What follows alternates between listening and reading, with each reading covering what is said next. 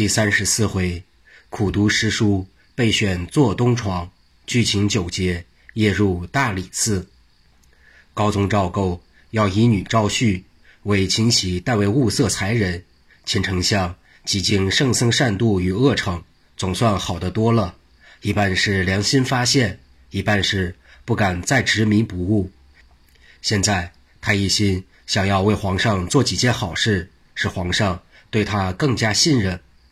他将皇上择婿之事。对四个大总管做了仔细的叮嘱，总管们果然分头去寻。一日，秦相正在书房里看书，管家秦禄进来报说：“禀相爷，咱后花园外对过门内，不知几时搬来一家少年公子，年纪轻轻，是个很有才华的人。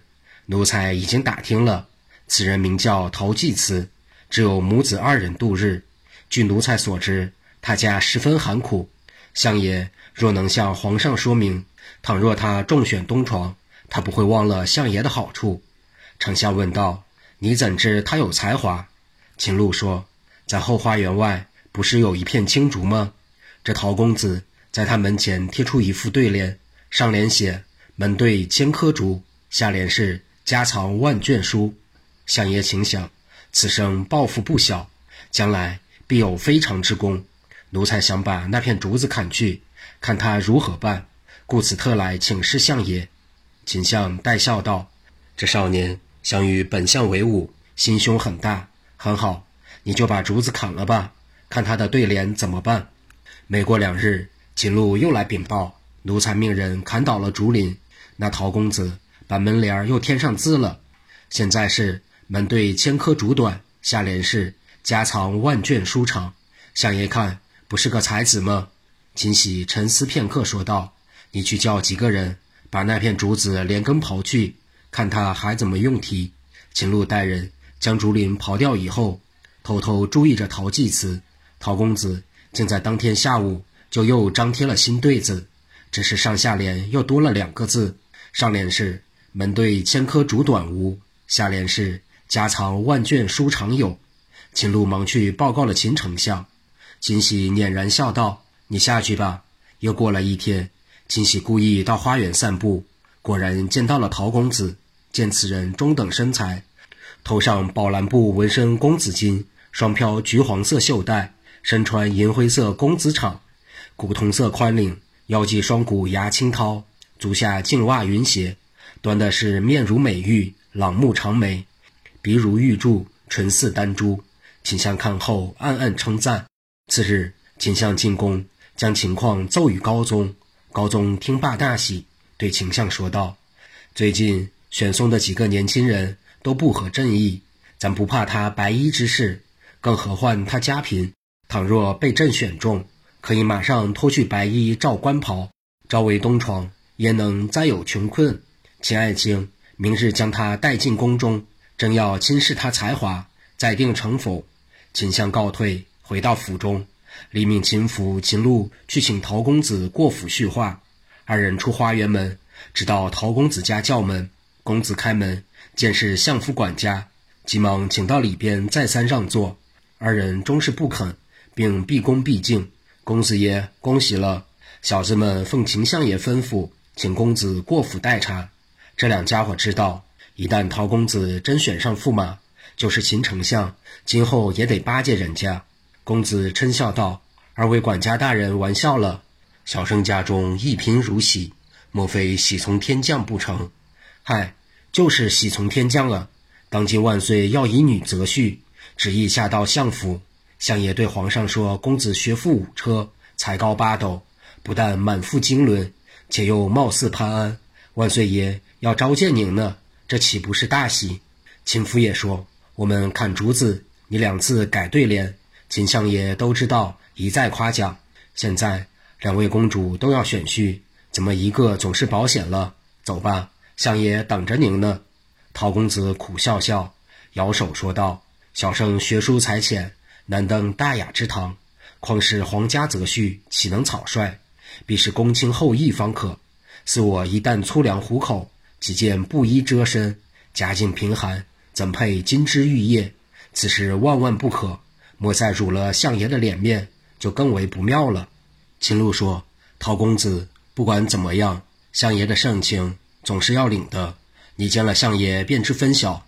走吧，这么好的事儿，上哪找去？”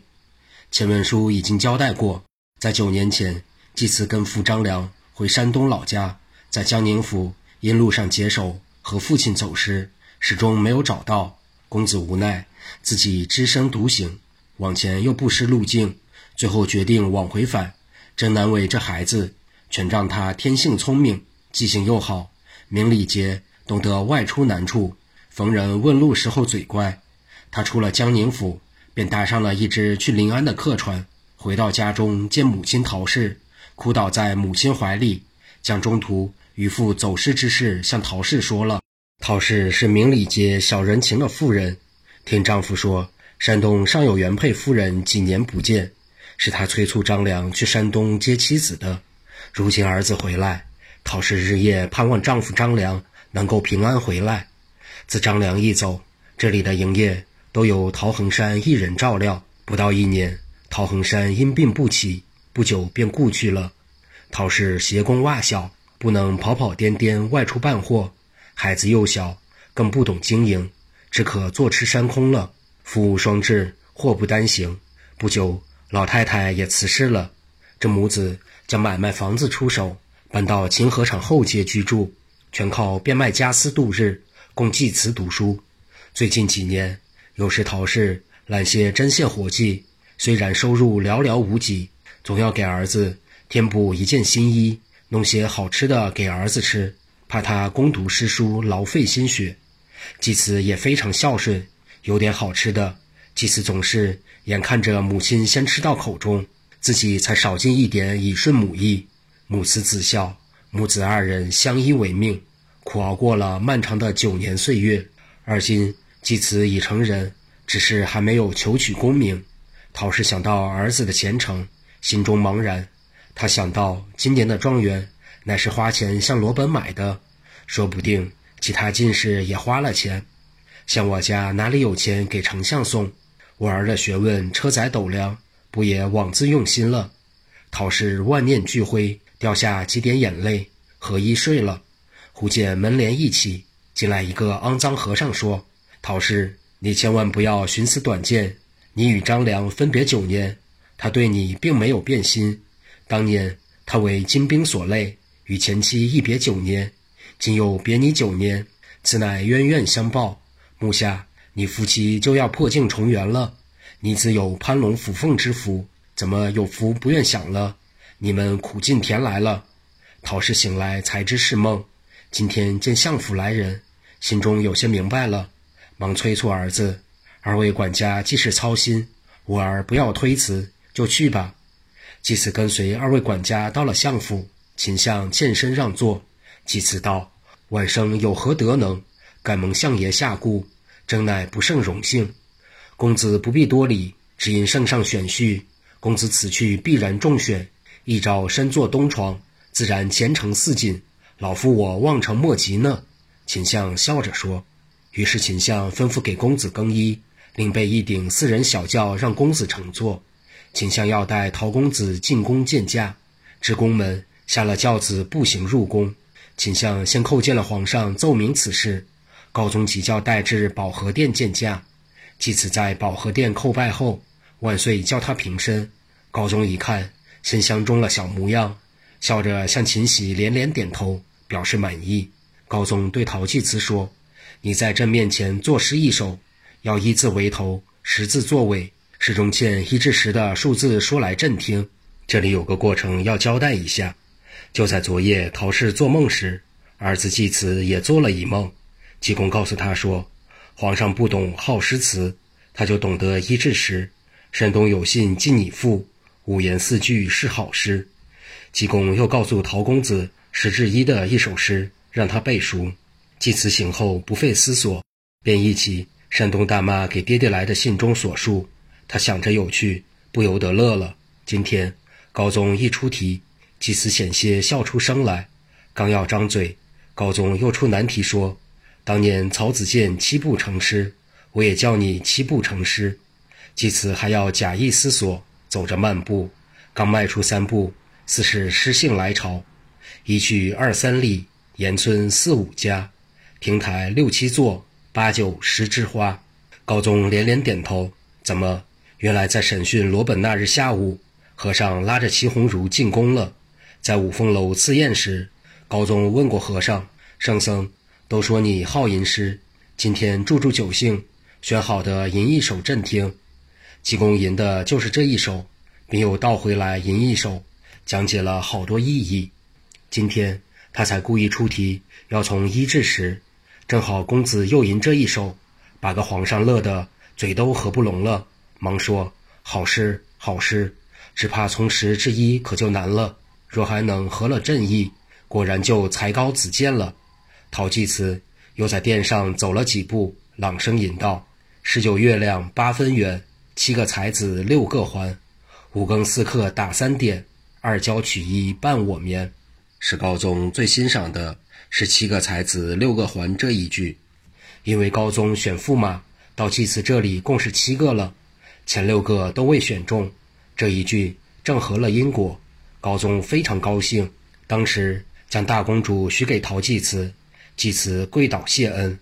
高宗对秦相说：“一切事宜，秦爱卿主持。东方暂在宫中，婚后再见驸马府。三五日选定佳期，我要禀知太后去了。”季慈留在宫中，秦相回到相府，派妥当之人去侍奉陶氏。转瞬之间，佳期已定，太和宫张灯结彩。东方更是琳琅满目，五彩缤纷，满朝文武皆喜气洋洋，王公贵戚的家人都入宫服侍新人，宫娥才女往来穿梭不停，秦相爷忙得不可开交。今日不讲官籍，凡来者一一接待。祭此头上蓝纱双插宫花，粉红缎官袍，玉带朝靴，满面春风的由秦相带领着与大臣们一一相见。不多时。两相鼓乐齐鸣，大公主赵锦娘有两个宫娥搀扶而来，与祭慈拜罢天地，入了洞房。祭慈揭去蒙头红纱一看，心花怒放，见公主粉面含羞，却有沉鱼落雁之容。公主这时虽是低垂玉颈，但难掩秋波传情，早已看清驸马却是如意郎君，一寸芳心放稳了。祭慈躬声道。公主乃金枝玉叶，下许寒门布衣，实是小生荣幸。驸马说哪里话？公主脸一为礼道：“丞相奏说，驸马才貌出众，今日一见，果然名不虚传，令锦娘不胜自豪了。这里喜酒正吃得高兴，济公又入宫来了。只见他踢他踢他，直走入太和殿上，说道：‘哎呦，喝酒不给我和尚信，这可不对呀！’上回书。”济公不是到大理寺去了吗？怎么又到皇宫了呢？看官不要着急，容我慢慢补叙。却说济公到了大理寺，齐大人接进去后，济公说：“你府里闹贼不闹？”齐红儒说：“并不闹贼。”济公又问：“以后闹不闹贼？”齐大人笑道：“以后的事情只有你老人家知道，弟子怎么知道？看来师傅已经算定了，不知要来几个。”济公和尚说：“要不我就会来了，贼可来不少呢，都有我老人家，你不用害怕。”齐大人向差人吩咐：“快给圣僧摆酒。”不多时，酒菜摆齐，由大人陪席。两个人引至掌灯以后，济公说：“大理寺差人可抓不了大盗飞贼，叫你们喝衙的人都上两厢房里去，不叫别出来。”齐大人急忙吩咐下去。少时。府内院中灯火辉煌，一个人也见不到。府内静悄悄的。和尚突然说道：“来了！”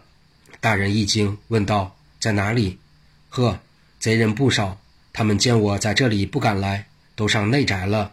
我得去。”齐大人听说贼人去了内宅，心中大惊，见和尚站起来往后院就跑，边跑边喊：“好猴崽子，你们上后边，我老人家也会上后边。”告诉你们，和尚老爷可上后边去了。齐大人听和尚声音挺大，心里想：您老别嚷啊，这不是给贼送信吗？刚想到这儿，忽见两个贼人都是夜行依靠，每人一口单刀，飞身进屋向大人扑来。大人心说，济公也会上当，受了贼人的调虎离山计了。这一下我命休矣。大人遇上不讲理的贼人，自己啥办法也没有了，只可受死。他见贼人一举刀，把双眼紧闭等死。过了一会儿，他心想，怎么还没杀呢？这时就听和尚说，贼人吓得不会动了，光举刀怎么不往下砍呢？大人睁眼一看，真的，两个贼人的眼珠子不会转动，拧住了。再一看，说话的不是济公长老，却和济公长得一样，就是不那么脏。这位师傅是哪里高僧？大人拱手说道：“多谢您救命之恩，我是小济公。”这和尚说：“老济公是我师傅，我叫悟禅。师傅昨夜托梦告我去三教寺，又让我到大理寺衙救人。”院内还有两个贼人，我都不让他们动弹了。您叫人来捆他们吧。再说济公，他到内宅时，贼人在房上还没下房呢。济公一进内宅，就冲房上说：“哟，你们真胆大，一呲溜脚就掉下来了。”这句话刚落音，六个贼人叽里咕噜都掉下来了。他们脚落实地，又飞身上方。其中有人提醒说：“这是济公，快跑吧！”六个贼人正要跑，济公说道：“我不是告诉你们了吗？一呲溜掉下来，这几个人乐子大了。二次刚上房，咕噜噜又掉下来了。”济公说：“滕子英是头，在前边领着他们五个上前院见大人去。有个三十多岁紫脸堂的人自动站到前边，其余的随后跟着济公上前厅来了。济公让大人吩咐差役把十人上了榜，兵刃暗器。”都抄到一起入库，其大人连夜升堂审讯。第一个把滕子英带上堂，他是罗本的家将。抄家时他走了，他为了感激罗本这几年的恩养，连夜赶奔九节岭。这山中九家寨主都与罗本有交情。滕子英到了山上，把罗本被抄家灭族等事说了一遍。他请求九家寨主帮他报仇，到大理寺杀齐大人。滕子英说。你们都没见过济公吧？我就怕他，一旦见了他，只宜速退，绝不可争。这和尚的鬼把戏太厉害，九个人心下气了。今天他们以为大功告成，一杀一抄，来个满载而归，直到跪在堂上，十个人算是服了。济公说：“滕子英见了和尚，只宜速退，也没退了。你就说说来干什么就行了。”滕子英明知不说不行。遂交代了报仇的心念。济公又叫他说说与节度使同武良之间的秘密勾结。到这时，滕子英认为济公若不掌握内情，也不能提出此事。既然叫说，就说了吧。有这事情也是死，无也是死，少受活罪为善。他将这些事情做了交代，后文书自然阐述。于是拉开路供，由他诗人一个个画供。这九节是。金头鹰彭越，银头豹彭山，花面熊彭安，阴阳脸彭泰，高腿鹤李新，矮脚虎李志，展翅雕周德胜，双水龙周德启，白尾狐古杰。